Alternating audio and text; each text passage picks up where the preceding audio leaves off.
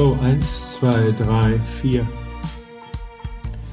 Sie hören, wofür es sich zu losen lohnt.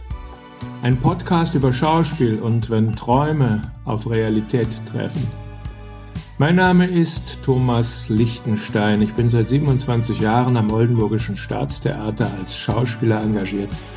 Oldenburg, falls Sie es nicht wissen, ist eine Stadt im Nordwesten Deutschlands, tief in der Provinz, eigentlich die Hauptstadt der deutschen Provinz.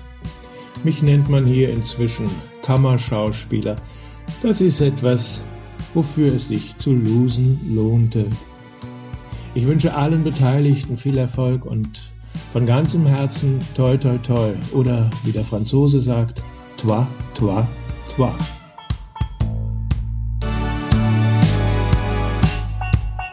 Herzlich willkommen zu einer weiteren Folge von unserem Podcast, wofür es sich zu losen lohnt. Wir sind Lisa Jobt und Johannes Lange. Ja, wir fangen heute, glaube ich, mal damit an, kurz zu beschreiben, wie es uns geht. Und ähm, deswegen frage ich mal Lisa, wie geht's dir? Mir geht es eigentlich äh, gut. Es ist sehr peinlich, diese Podcast-Folgen aufzunehmen. Ich mhm. finde das unangenehm, muss ich sagen. Und vermute, dass das aber genau das dünne Eis ist, auf dem man sich auch mal bewegen sollte. Entschuldigung. Um ja, scheinbar kostet das was, ne, die Maske fallen zu lassen. Und ich glaube, das ist, ich glaube, das ist wertvoll für, für uns und vielleicht auch für andere, die es hören.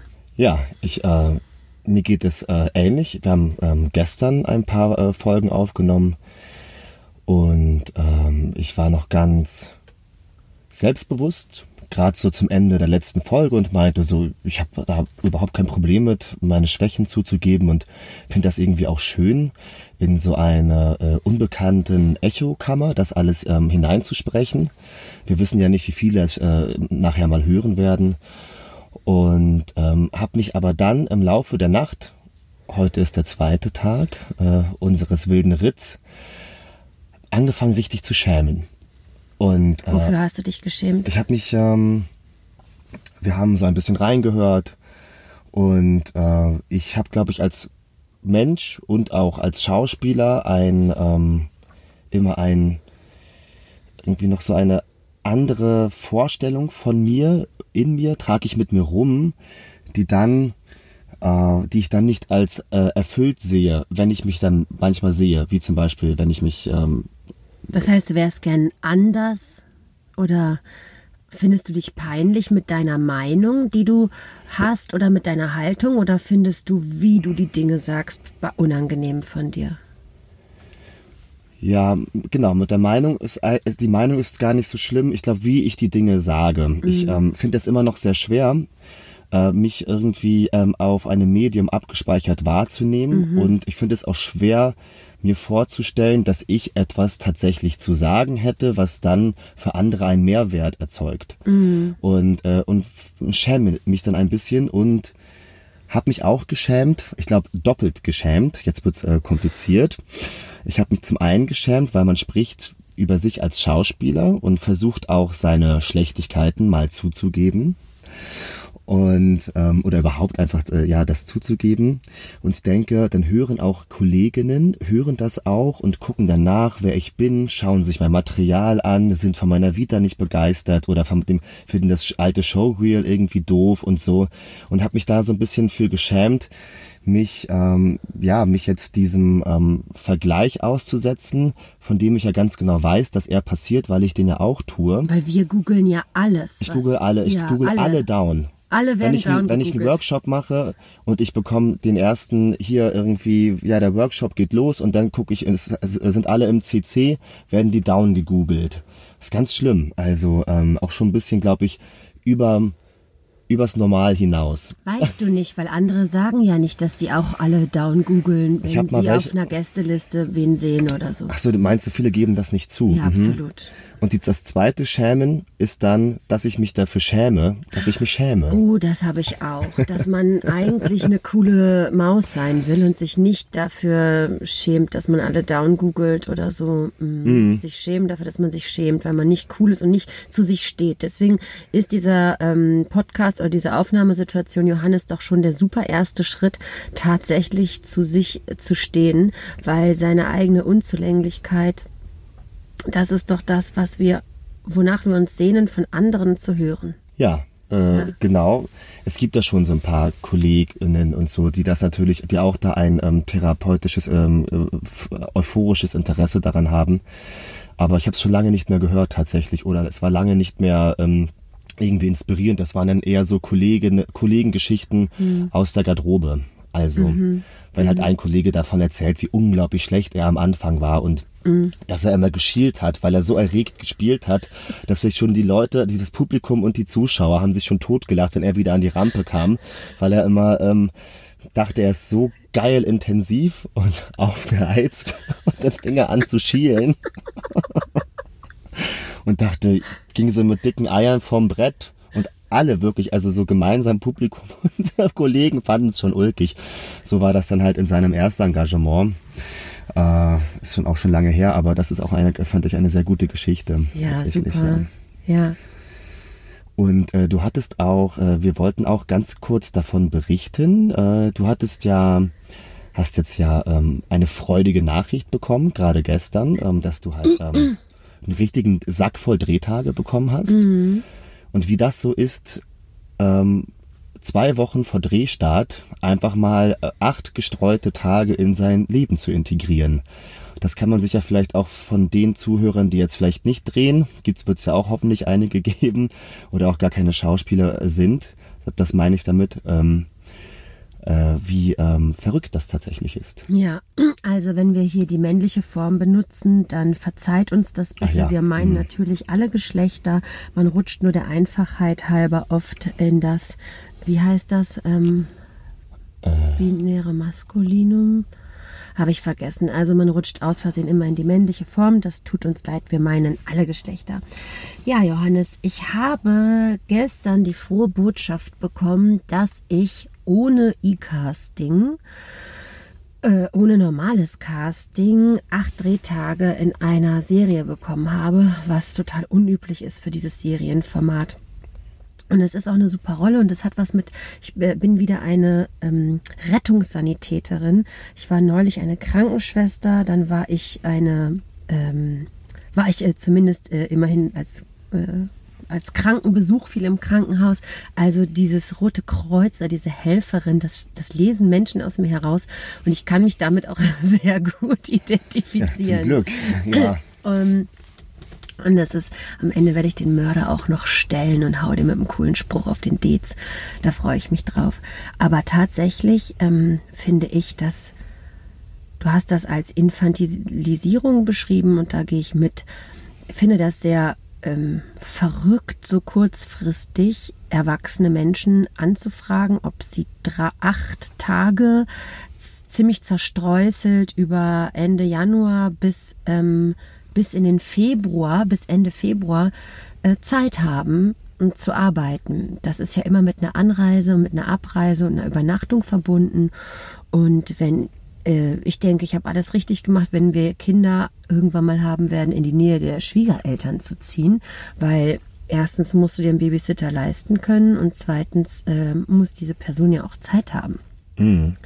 Also das finde ich schon echt verrückt, warum das so kurzfristig geplant wird. Ist das nicht anders möglich, sowas langfristiger zu planen? Oder ist das, weil die Branche sich daran gewöhnt hat, dass SchauspielerInnen absolut verfügbar und austauschbar sind? Ich denke, ja, beides wird gewachsen sein, ne? Dass halt der Produktionsdruck irgendwie höher wird, die Produktionszeiten kürzer und vielleicht auch mehr produziert wird. Keine Ahnung, vermute ich, ich weiß es nicht genau.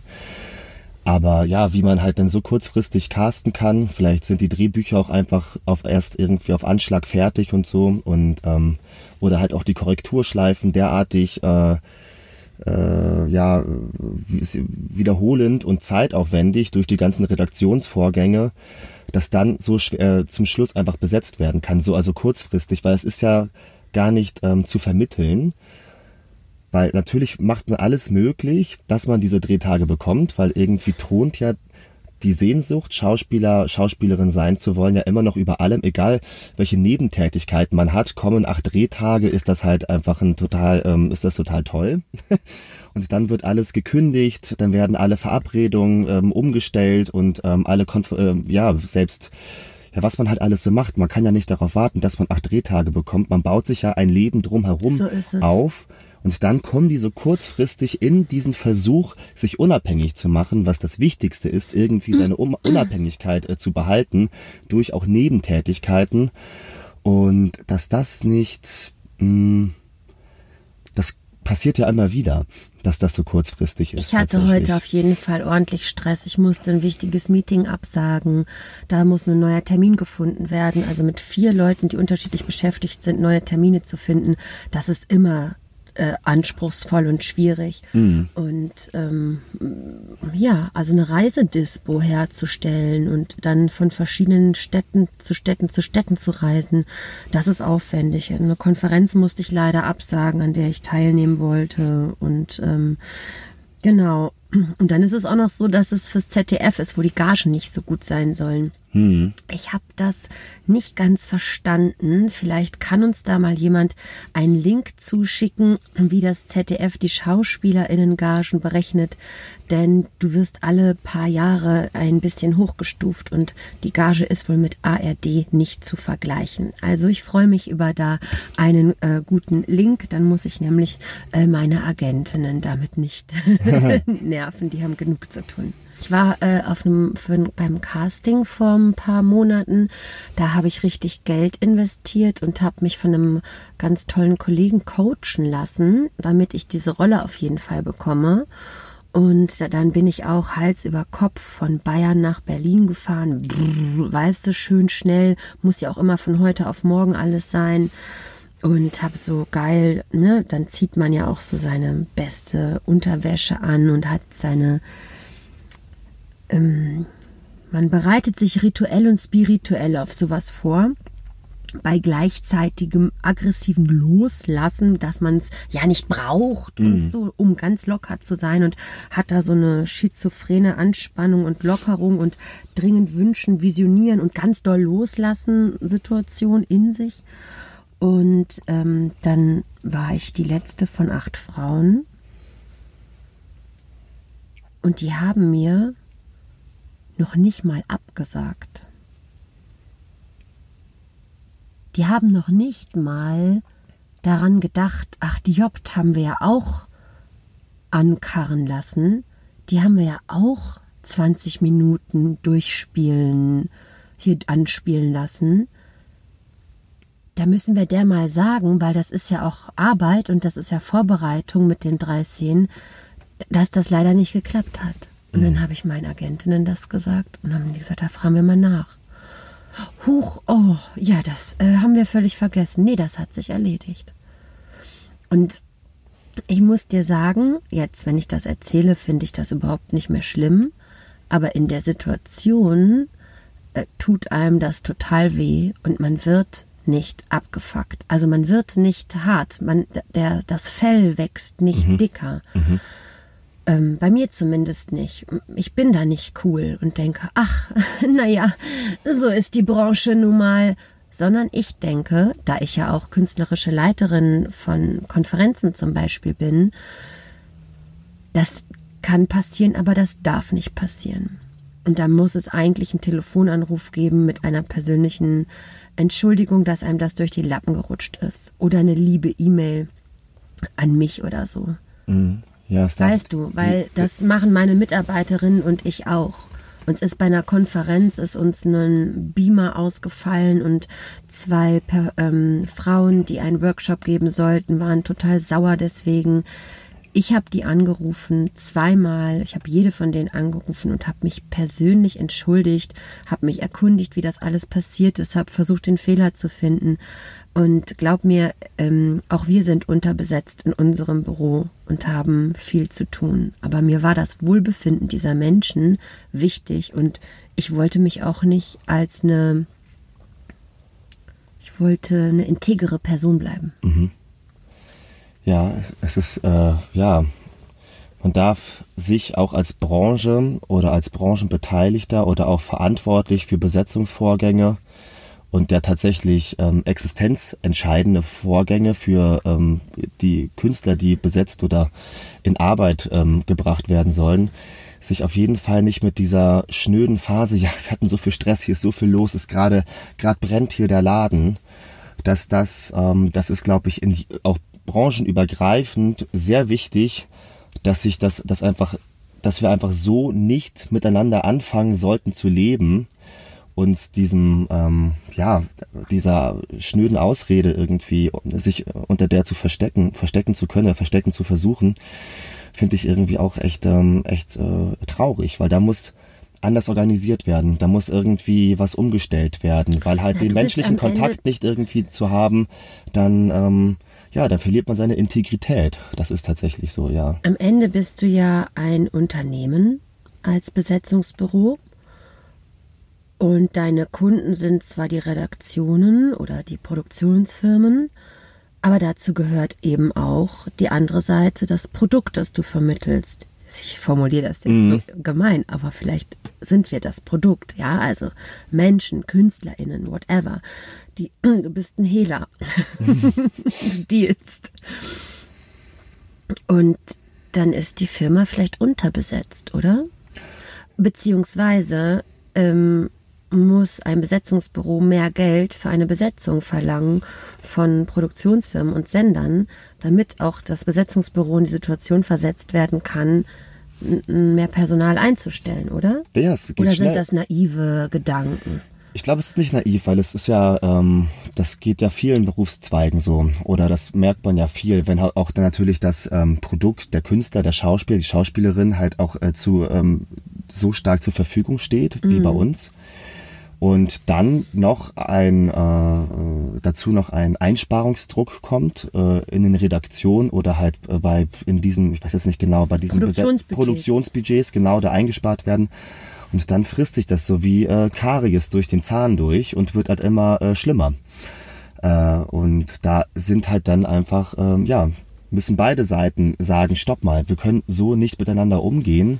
Das ist eine ähm, wir machen uns äh, machen uns derartig unglaubwürdig und ähm, Fairtrade un kostet Zeit. Unsympathisch, genau, weil irgendwann sind wir auch nur noch interessant für die echt kaputten Geister, die dafür keine Sensorik mehr haben, dass das scheiße ist, so miteinander umzugehen.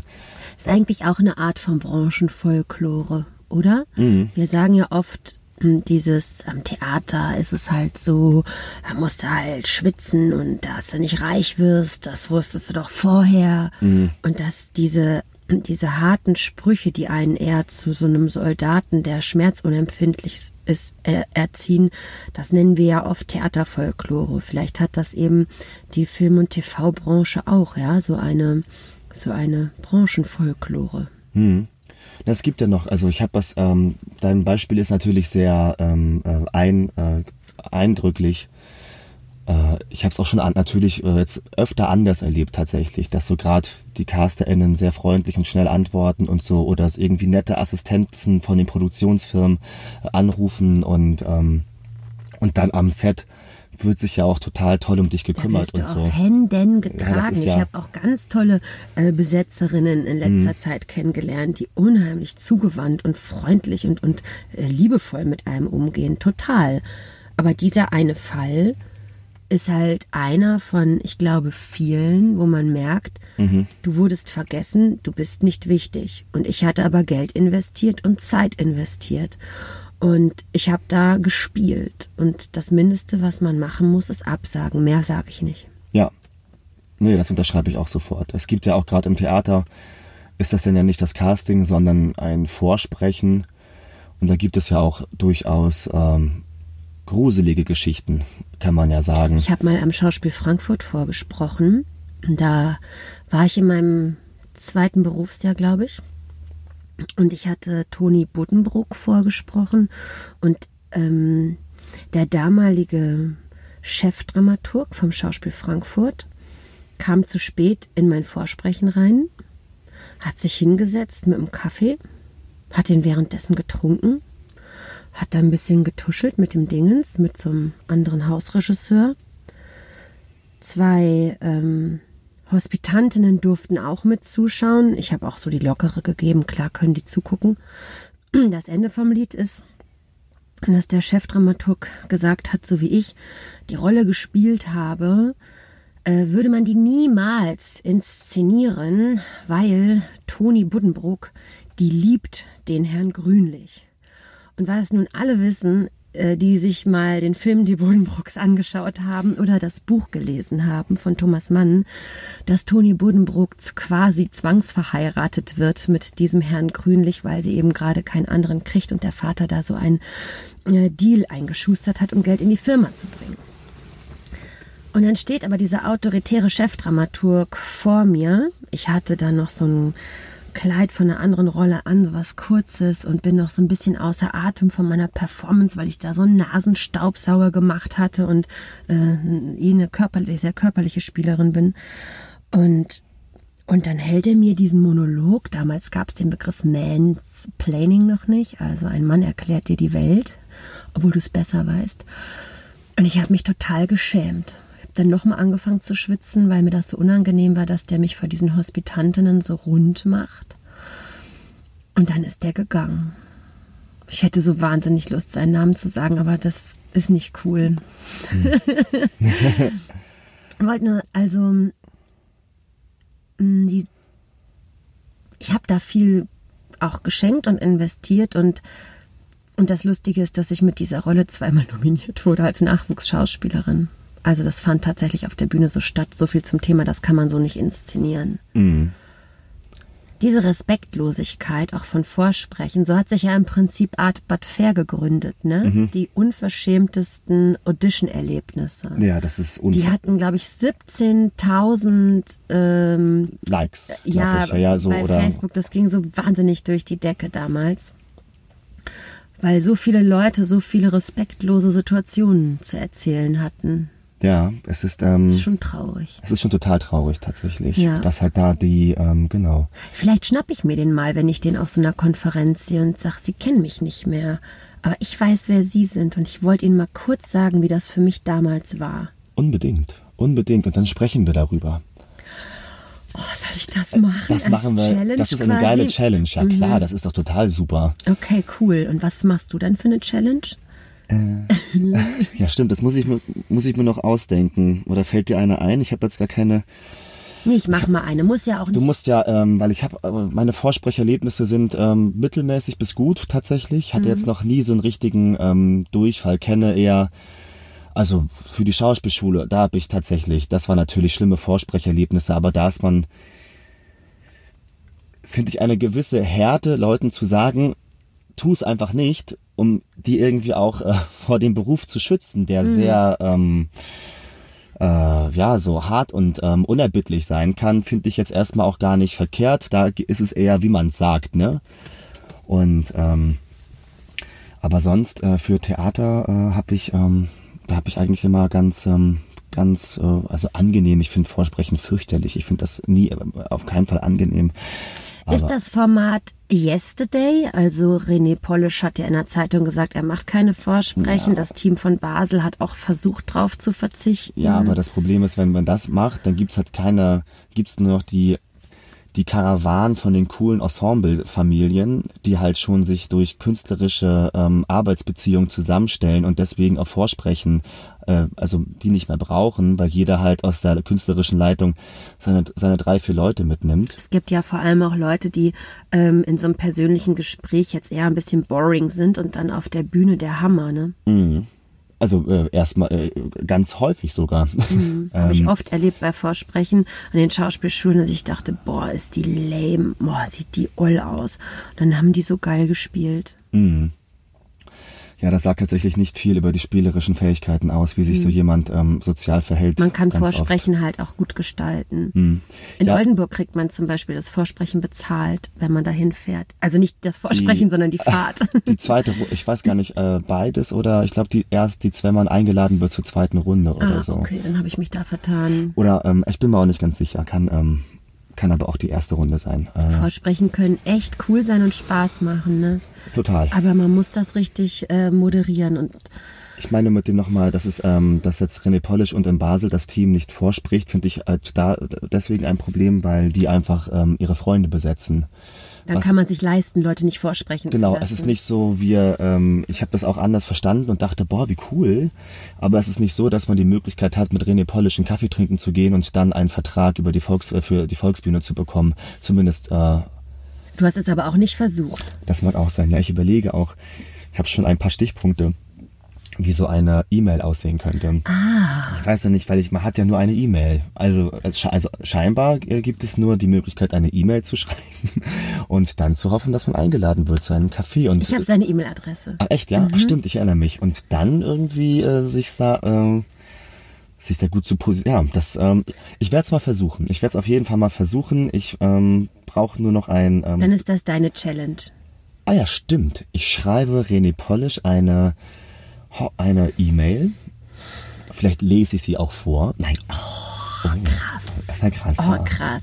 Obwohl, du kannst ja toll schreiben. Erinnere dich, als wir beide ein Airbnb in Kassel bei der Faustpreisverleihung gebucht hatten und danach hat die Vermieterin dir vorgeworfen, wir hätten in der Wohnung so eine Orgie gefeiert. Ganz schlimm. Und wir ja. hätten so schmuddelig und siffig die Wohnung hinterlassen. Wir, also wirklich unglaublich, wie, kann man wir, nur wie wir jede Premierenparty mit der Zunge aufgeleckt haben, damit bloß keiner schimpft.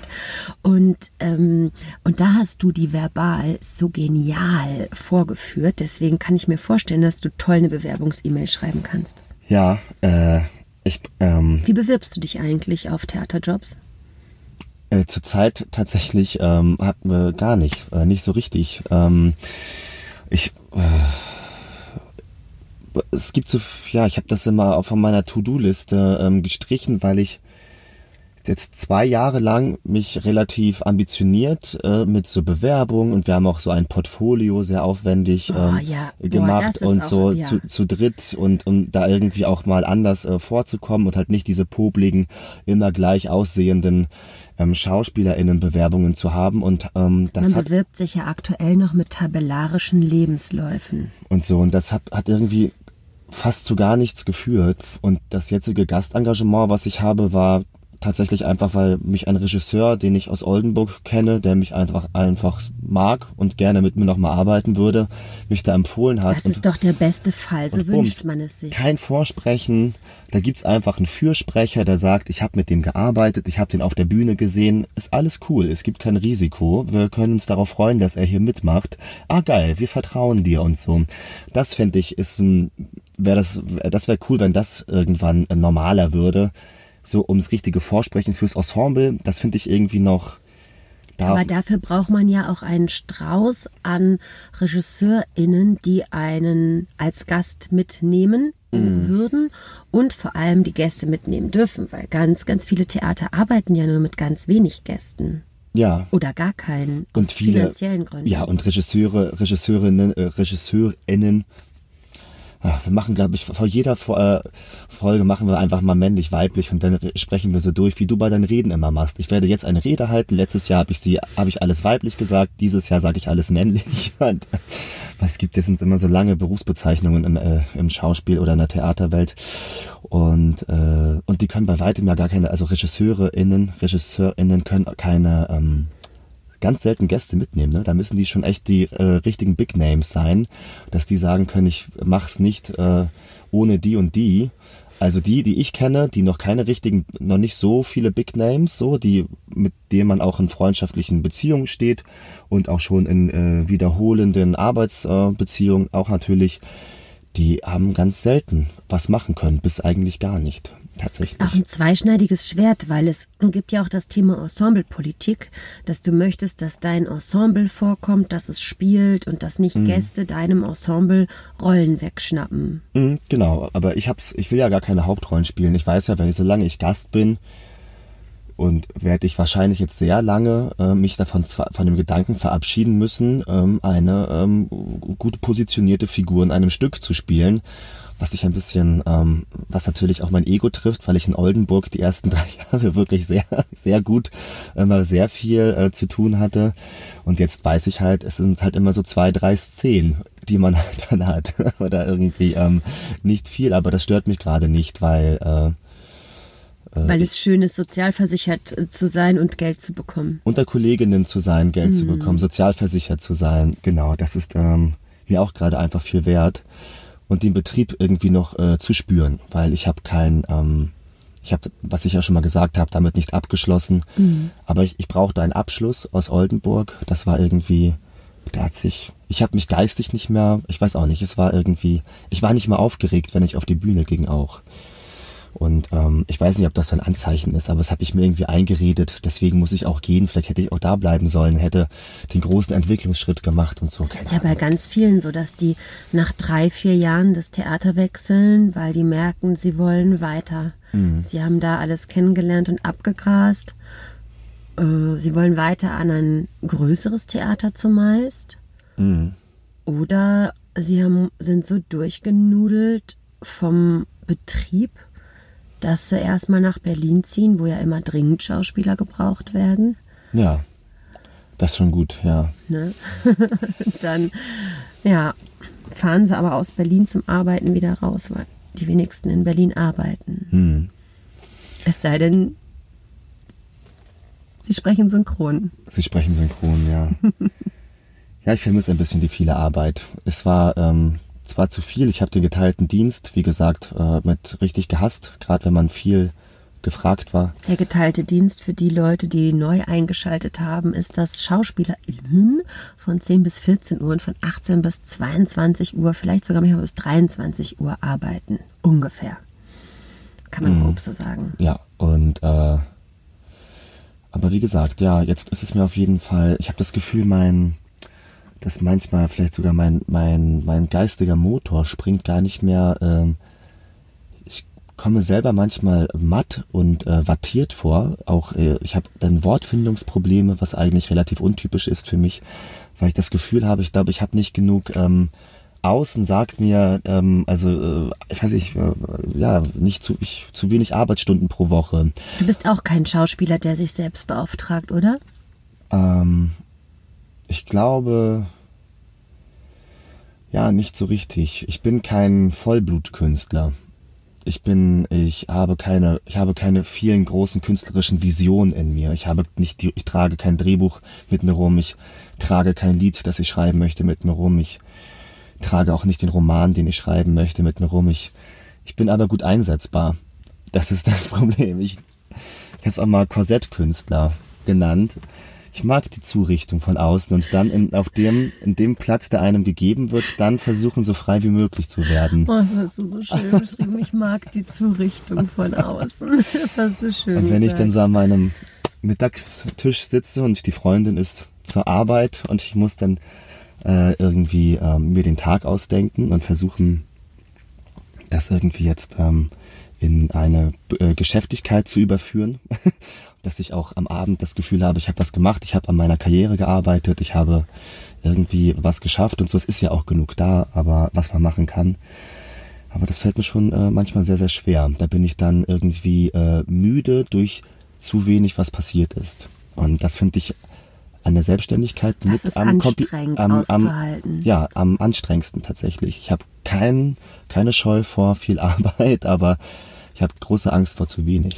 Ein Bekannter von mir, der äh, spricht auch synchron und der hasst diese Gruppentermine wie die Pest, aber der macht sie halt, weil es heißt, du musst erstmal diese, du sprichst die Statisten in einem anderen Film, ja, also mhm. die, die du teilweise nur mit dem Rücken siehst, die, die sich während des Sprechens umdrehen. Man erkennt die auch oft gar nicht. Wen spreche ich? Ach, der da hinten, was? Äh, okay.